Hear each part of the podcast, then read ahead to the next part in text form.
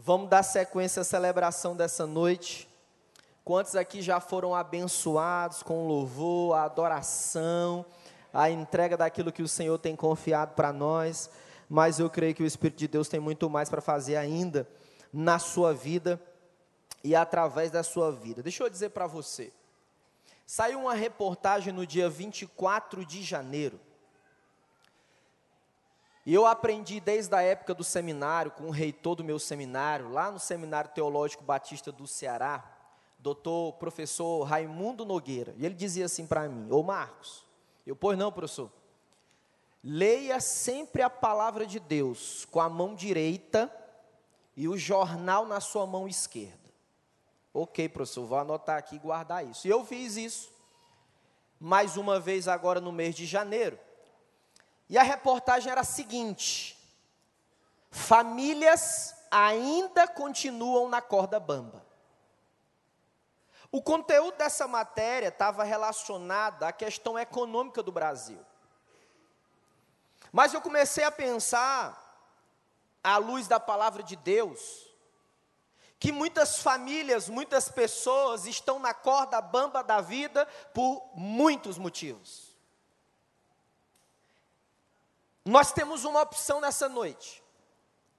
Como é que nós vamos reagir diante de um, de um, diagnóstico como esse, que não é apenas um diagnóstico nacional, mas é um diagnóstico internacional, que vidas, famílias estão na corda bamba. E eu quero convidar um homem de Deus, vou apresentar ele para você hoje à noite. Na Bíblia aparece apenas a citação do seu nome uma única vez. E é suficiente para nos ensinar a experimentar e a vivenciar um dia de cada vez a incomparável alegria. Abra sua Bíblia, por gentileza, Marcos, capítulo de número 15. Nós iremos ler o versículo de número 21, você acompanha comigo. Evangelho de Marcos, segundo livro no Novo Testamento.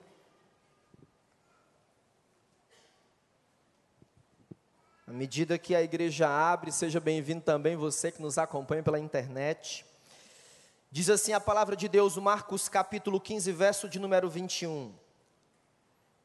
Certo homem de Cirene, chamado Simão, pai de Alexandre de Rufo, passava por ali. Chegando do campo, eles o forçaram a carregar a cruz. Levaram Jesus ao lugar chamado Gólgota, que quer dizer lugar da caveira. Então lhe deram um vinho misturado com mirra, mas ele não o bebeu e o crucificaram. Dividindo as roupas dele, tiraram sortes para saber com quem, com o que cada um ficaria. Eram nove horas da manhã, quando o crucificaram. E assim estava escrito na acusação contra ele: o rei dos judeus. Verso 27.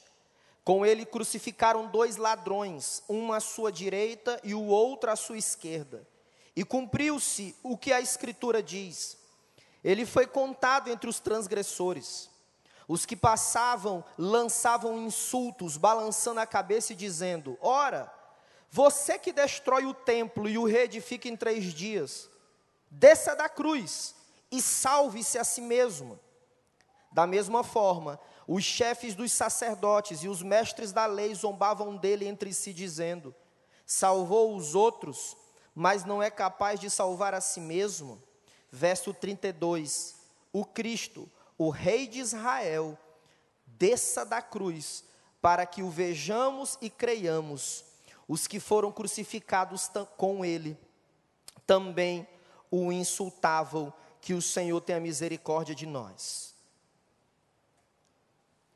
Hoje à noite eu quero fazer diferente do que tenho feito ao longo do tempo aqui quando tenho pregado expondo cada versículo da Bíblia. Eu quero me deter com você apenas no verso de número 21, onde o evangelista Marcos ele conta na verdade, ele faz uma citação breve e objetiva de um homem chamado Simão o Sirineu. Simão Sirineu, ele aparece numa das descrições mais importantes da história. Numa descrição que dividiu a história entre a vida de Jesus, antes de Jesus e depois de Jesus. Simão aparece no meio dessa narrativa. E eu quero apontar para você algumas lições muito preciosas, para que no ano de 2020, como famílias, como igreja de Deus, possamos experimentar a incomparável alegria de anunciar as boas novas, as boas notícias do reino de Deus. Mas quem era Simão? A Bíblia diz que ele era de uma cidade chamada Cirene. A Bíblia diz que ele havia trabalhado no campo, e assim como muitos outros, ele, ele fora à cidade de Jerusalém para participar da Páscoa. A Bíblia diz que ele tinha dois filhos. Veja, Simão havia trabalhado provavelmente da madrugada até mais ou menos as 13 horas desse dia. E ele caminhando com a sua túnica branca guardada em algum lugar, porque no momento onde eles iam oferecer os sacrifícios, cada pessoa precisava estar com a túnica branca, não podia ser uma túnica suja. E ele vê uma multidão e vê três homens, cada um deles carregando madeira nas costas. Simão talvez se aproxima, olha aquele mundaréu de gente, como diz o Nordeste. E talvez ele se aproxime mais um pouco e ele pense o que está acontecendo em Jerusalém. Sem ele imaginar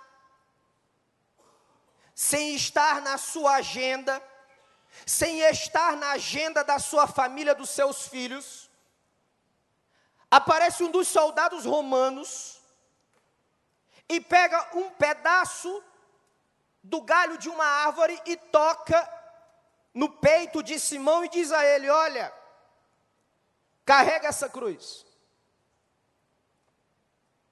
Os soldados romanos, eles tinham poder e autoridade para convocar qualquer pessoa para realizar qualquer serviço. Imagina comigo quando aquele galho toca no peito de Simão, talvez Simão se pergunte: o que eu tenho a ver com isso? O que eu tenho a ver com esses três homens dois deles sendo culpados por crimes de morte, ou seja, homicídio, e um deles carregando uma coroa de espinhos, sendo categorizado como rei dos judeus. Ah, gente. No meio daquelas pessoas se acotovelando umas às outras Simão entra nesse momento na história de Jesus. Não sabemos a distância que Jesus já tinha percorrido, mas o que importa observarmos aqui é que um homem, um trabalhador comum, um homem como muitos dos que estão aqui nessa noite, ele teve um encontro inusitado e inesperado com o Rei dos Reis, o Senhor dos Senhores, Jesus, o Nazareno. Mas o que ele pode nos ensinar hoje? O que Simão pode nos ensinar? Eu não sei se você prestou atenção mas está escrita em muitos ambientes na estrutura física desse prédio está nos canais de comunicação da igreja.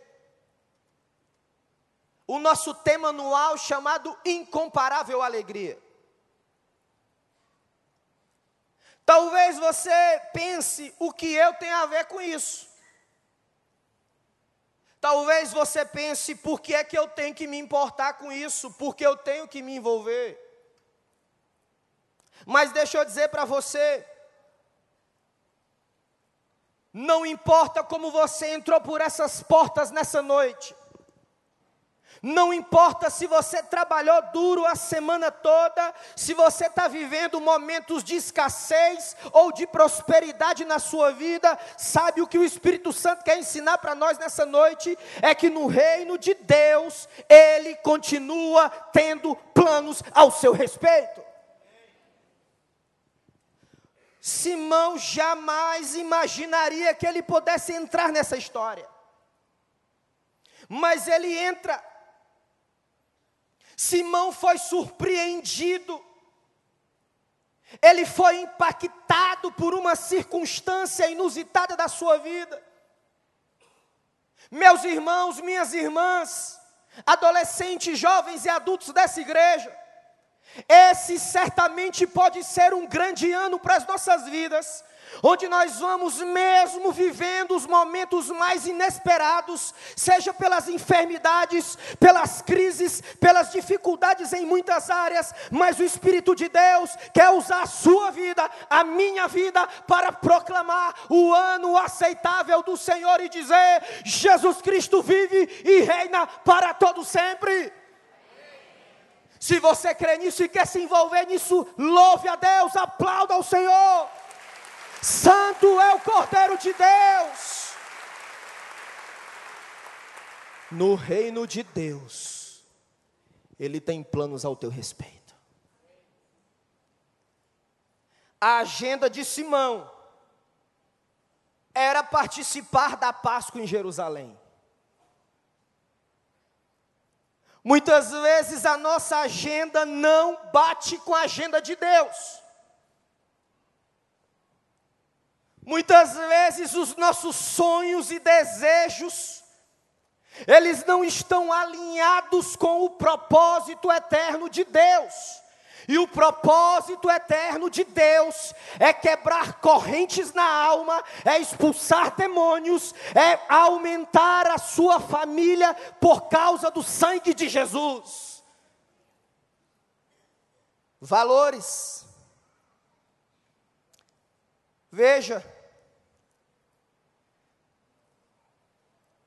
não podemos perder o nosso tempo longe da agenda de Deus. Ir à Páscoa era algo nobre e até interessante. Mas não era o propósito de Deus para Simão. Simão entra para a história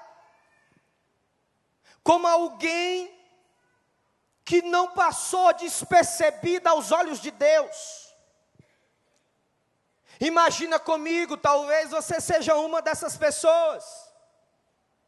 Milhões de trabalhadores e trabalhadoras nesse grande Brasil, que acordam às cinco da manhã, estão de um ponto de ônibus às seis, duas horas ao trabalho, ou entram nos seus carros, muito trânsito pela frente, mas gente que a semelhança de Simão Sirineu está disponível, está disposto para entrar na história de Jesus e deixar Jesus entrar na própria história para que experimentem a incomparável alegria de manifestar o reino de Deus. Simão, sabe o que acontece quando permitimos que o reino de Deus invada a nossa vida? Nós passamos a desenvolver uma confiança no caráter inabalável do Senhor. Gente, nós estamos sim no meio de uma guerra que começa a ser travada lá no seu coração, no meu coração, e alcança as ruas dessa cidade. Simão Sirineu, ele entendia que o inusitado poderia acontecer, o inesperado, mas que no reino de Deus Ele ainda tem planos sobre nós. Mas anote por gentileza uma segunda lição espiritual desse homem.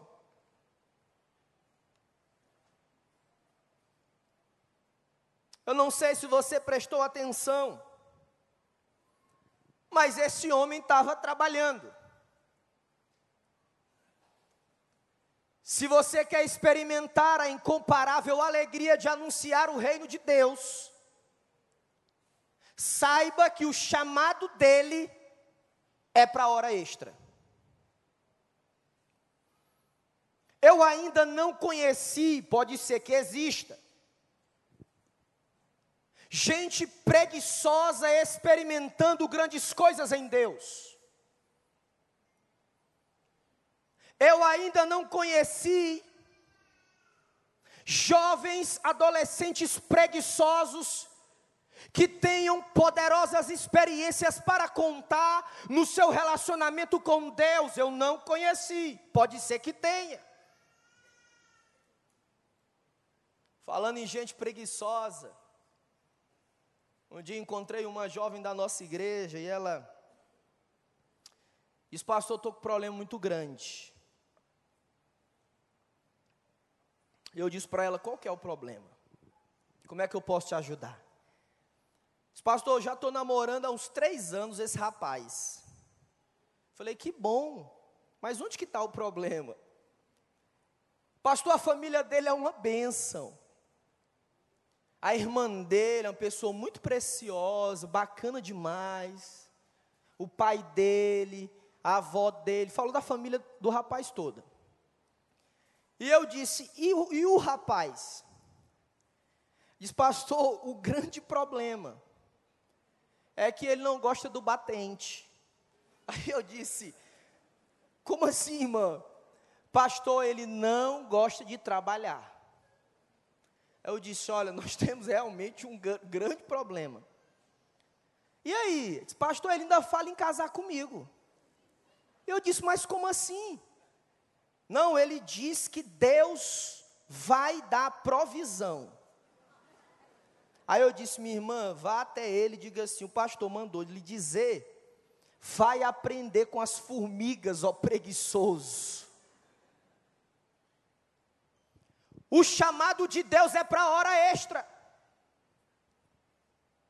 O chamado de Deus é para estudantes é para estudantes universitários, professores, empresários que depois de um longo dia de trabalho ainda estão disponíveis para serem aprovados e usados para a glória do nome de Jesus.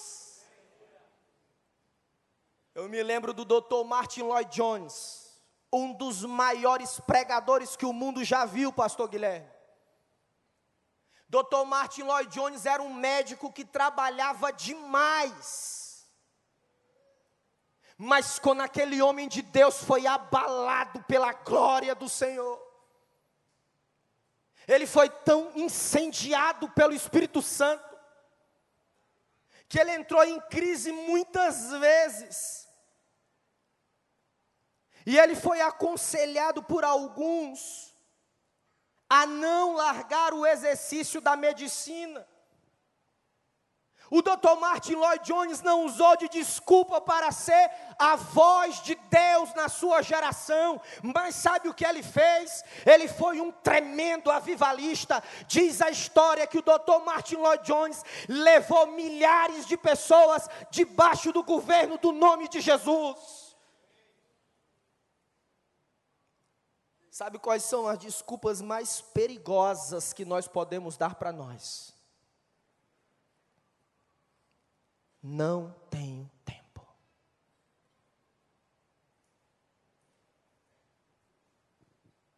O chamado de Deus é para hora extra. Nós não podemos e não queremos, como igreja do recreio, ficarmos passivos e omissos diante de um bairro de aproximadamente 110 mil pessoas no Recreio dos Bandeirantes, que estão vivenciando a corda bamba em muitas áreas da vida. Não, nós vamos se levantar como a voz de Deus e profetizar nesse bairro, a partir desse bairro, até onde o Senhor vier, que Jesus Cristo veio para dar vida e vida em abundância. É para hora extra. Mas qual é o problema disso?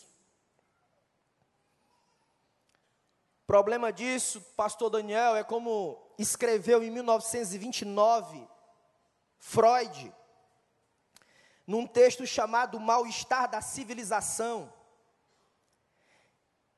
Ele disse que existem pelo menos três grandes anestésicos da vida humana.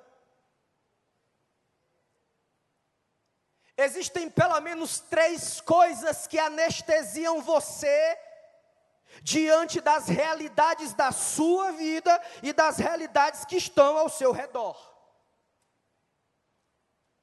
E ele escreve dizendo o seguinte: aquele era o ano de 1929, e ele diz: Olha, poderosas distrações,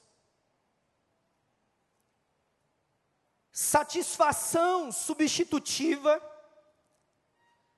e três, substâncias embriagadoras.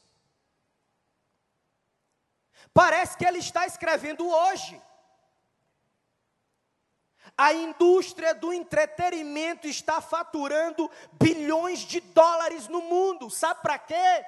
Para anestesiar você diante dos desafios globais. Quando ele fala satisfação substitutiva, ele está dizendo assim: ah, é trabalho, trabalho, trabalho, trabalho, trabalho, trabalho. Aí ele compra um carrinho aqui, uma casa de praia ali, uma casa na fazenda ali, um passeio aqui, um passeio ali, está tudo certo. Não há problema nessas coisas. O problema é quando essas coisas nos anestesiam diante dos desafios do mundo. Substâncias embriagadoras. Eu começava com um jovem e nós estávamos conversando sobre a poderosa indústria das cervejas. E ele falava assim comigo, pastor, essa companhia tem mais de 15 outras marcas que são dela. Ó oh, gente, o chamado de Deus é para hora extra, para que possamos juntos intervir, impactar a realidade que está diante de nós.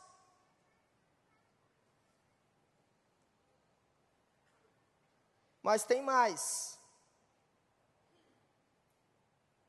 O problema é quando a gente está tão cansado,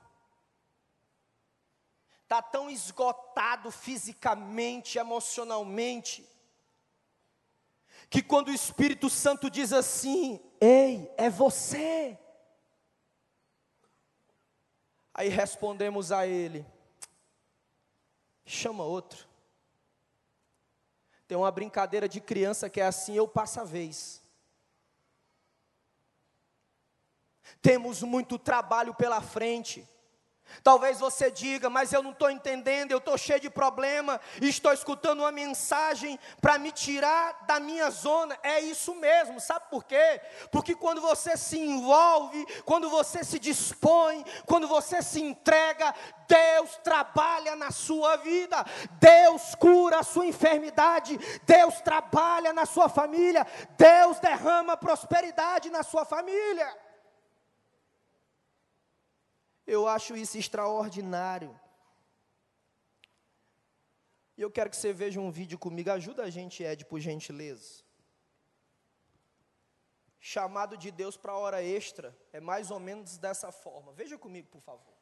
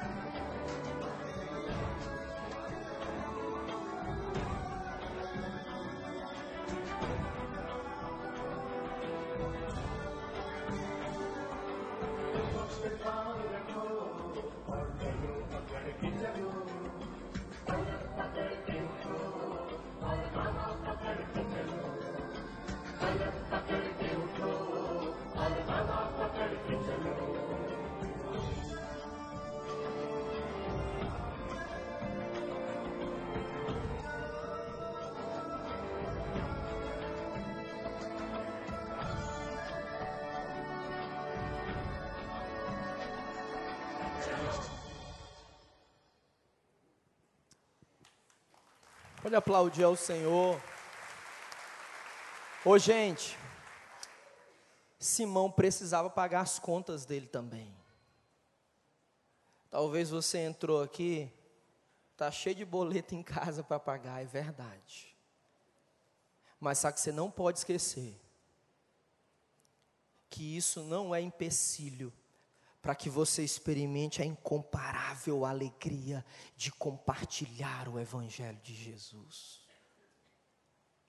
Uma coisa eu sei do que, que eu não preciso. Eu não preciso do gênio da lâmpada, aquele igual o Aladim para atender os meus desejos. Não preciso disso. Sabe o que é que eu preciso? Eu preciso desse Emanuel, desse Deus conosco, que com as suas garras, Ele vai pegar o meu egocentrismo, vai despedaçar, e com carinho, com amor e graça, vai me restaurar a cada dia para anunciar a chegada do reino de Deus que está entre nós. Essa criança não ficou esperando o sol aparecer para tirar um tronco do meio da rua. O Espírito de Deus está chamando você e está me chamando nessa noite. Para dar o além, o mais, o extra, o plus. Mas uma outra lição muito importante para nós nessa noite. É que lembra que Simão era pai de dois rapazes, Alexandre e Rufo. O nome de um dos seus filhos aparece na descrição de Paulo à igreja em Roma, no capítulo 16, 16 no verso 13. Sabe como é que Paulo se refere a Rufo? 99% de chance de ser exatamente o filho de Simão Sirineu. Paulo diz assim: Saudai a Rufo, eleito no Senhor e sua mãe e minha. Sabe o que Simão Sirineu nos ensina? É quando nós aceitamos nos envolver com Jesus nós vamos impactar não apenas a nossa geração, mas nós vamos impactar as próximas gerações. Porque alguma coisa aconteceu com Simão quando ele subiu lá no Monte da Caveira, porque Simão foi alcançado pela graça de Jesus, pelo amor de Jesus, e certamente ensinou seus filhos sobre Jesus, o Nazareno. Mas eu quero fazer uma pergunta difícil aos pais que estão aqui presentes hoje à noite. O que você tem ensinado os seus filhos? Você que será um pai ou uma mãe, em nome de Jesus, o que você vai ensinar a seus filhos? Eu conheci muitos pais e mães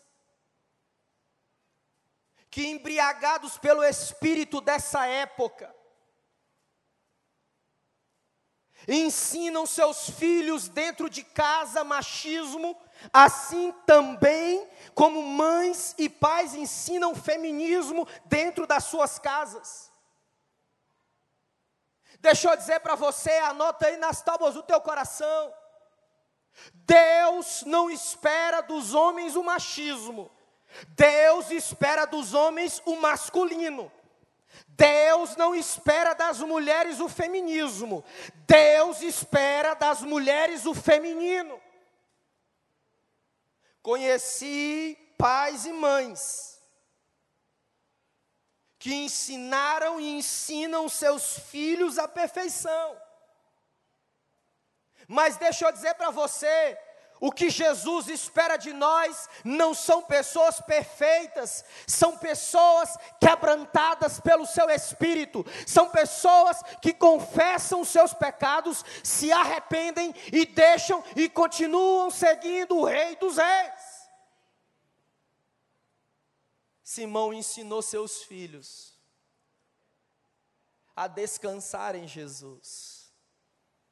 Simão ensinou seus filhos que não precisavam mais de cordeiros para sacrifício, porque o cordeiro de Deus que tira o pecado do mundo havia sim, sido entregue na cruz. Simão ensinou seus filhos a saciar a sede do corpo e da alma em Jesus. Simão ensinou seus filhos que há poder no nome de Jesus para restaurar qualquer coisa que foi quebrada. Simão ensinou seus filhos que há poder no nome de Jesus para expelir demônios e curar enfermidades do corpo ou da alma. Simão ensinou seus filhos que Jesus ensinava como alguém que tem autoridade. Impacto nessa geração e nas próximas. Talvez seus filhos, ou seu filho ou filha, não precise aprender urgentemente ciência política. Talvez seus filhos, seu filho e sua filha precise aprender que é chegado o reino de Deus, que é chegado o Cordeiro de Deus que já tirou o pecado do mundo. Impacto nessa e nas próximas gerações, mas eu quero finalizar nessa noite. A incomparável alegria que Simão Sirineu, no primeiro momento, não entendeu, mas a partir dessa experiência com Jesus, ele aprendeu e nos ensina essa noite que discípulos vibrantes, constantes, inabaláveis. Se você quiser e puder, repita comigo: vibrante. Pode ser mais forte: vibrante, constante, inabaláveis. Só os homens agora vibrante, constante, inabaláveis. Só as mulheres agora vibrante, constante, inabaláveis. Sabe o que é que eles fazem? Eles multiplicam pessoas que amam a Deus, eles multiplicam células, famílias, para que possamos conquistar essa cidade para a glória do nome de Jesus. Eu quero fazer um desafio a você enquanto o louvor vem aqui. O que você quer viver em 2020? Nós estamos finalizando o primeiro mês do ano. Daqui a pouco nós só vamos ter 11 meses. Hoje de manhã batizamos várias pessoas. Porque a Bíblia diz que o único requisito para o batismo é apenas crer em Jesus como Salvador. Qual o teu desafio em 2020? Veja, você não será maior nos seus negócios, você não será melhor para a sua família, se você não tiver profundidade no relacionamento com Deus. Eu já vi, eu já chorei com muita gente que diz assim, pastor, mas por quê? Porque minha vida está aos cacos. Porque eu não consigo ver. Uma das maiores chaves espirituais para a nossa vida não é apenas saber a nossa identidade. Aliás, está um pouco cansativo. Mas uma das maiores chaves espirituais da nossa vida é saber qual a identidade do Deus Altíssimo. Quem é esse Deus que se revela nos 66 livros da palavra? Quem é o Deus que se revela em Malaquias como o sol da justiça? Quem é o Deus que se revela como El Shaddai, Deus poderoso? Sabermos a identidade do Altíssimo. Está cheio de curso na internet, online, presencial, dizendo assim: descubra a sua identidade. Mas deixa eu dizer, a palavra de Deus está aqui, revelando a identidade daquele que te criou. E se você conhecer quem te criou, você vai saber quem você é. Eu estou muito afim de continuar pregando o reino de Deus.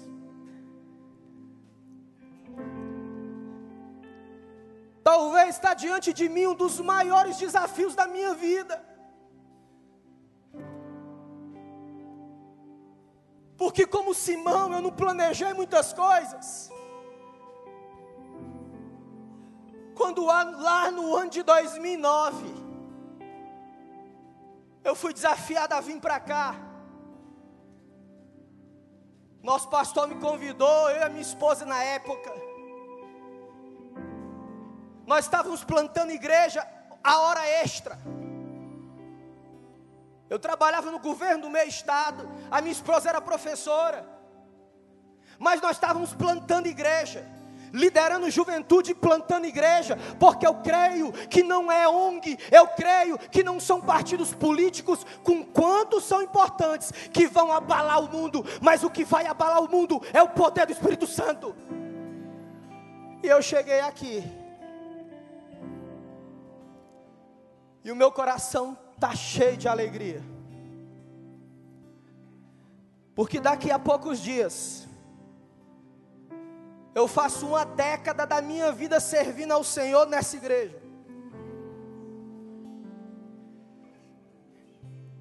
E, gente, eu continuo incendiado para pregar o amor de Jesus, para levantar líderes para enviar pessoas, para que juntos possamos tirar troncos do meio do caminho de muita gente. Eu quero contar com você para isso. Eu quero contar com cada pessoa que está nesse auditório e você que nos acompanha pela internet. Eu sou um entusiasta do que Deus está fazendo no mundo. Quando a gente está por aí, escuta assim: olha, Deus está abalando a Polônia. Quando a gente está por aí, escuta assim: ei, Deus está levantando poderosas igrejas na Nigéria. Quando a gente sabe notícias que o Espírito de Deus está abalando o Oriente Médio. Ô oh, gente, quando existem discípulos vibrantes, constantes, inabaláveis. Nós vamos servir ao Senhor aqui e aonde o Senhor nos enviar, porque Ele é o Senhor de todas as coisas. Deus está contando contigo hoje à noite. E o meu papel, aquilo que Efésios capítulo 5 diz, equipar os santos para a obra do ministério, essa é a minha função. Eu quero fazer dois apelos ao seu coração hoje. Primeiro, você entender que Jesus é suficiente para perdoar todos os teus pecados. Um dia uma pessoa entrou no meu gabinete quebrada. E ele quase me pegou pela camisa, arrastou para dentro da sala e disse: Pastor, eu preciso falar um negócio hoje. E ele disse: Olha, eu pedi a pessoa com quem estou me relacionando para praticar um aborto. E ela fez. Será que eu vou ser perdoado? Eu disse a ele: Olha, não há pecado que Jesus não possa perdoar, porque 1 João capítulo 1, verso 9 diz: quando nós confessamos os nossos pecados, Ele é fiel e justo para perdoar todos os pecados. Perdoar a inveja, perdoar a ganância, perdoar a ambição, perdoar a vaidade, a imoralidade, os vícios de todas as ordens. Jesus pode perdoar pecados hoje à noite. Eu quero convidar você a ficar de pé.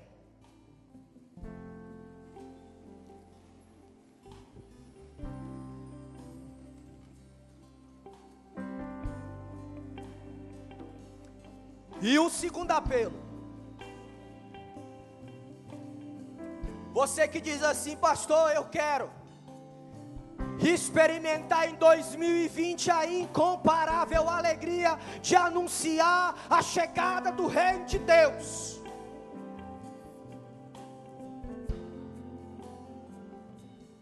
Não importa se você tem problema, não, porque eu tenho muitos também. Eu tenho alguns. Mas lembra, Ele não está chamando gente perfeita, Ele está chamando gente disponível, é diferente. Feche teus olhos em nome de Jesus.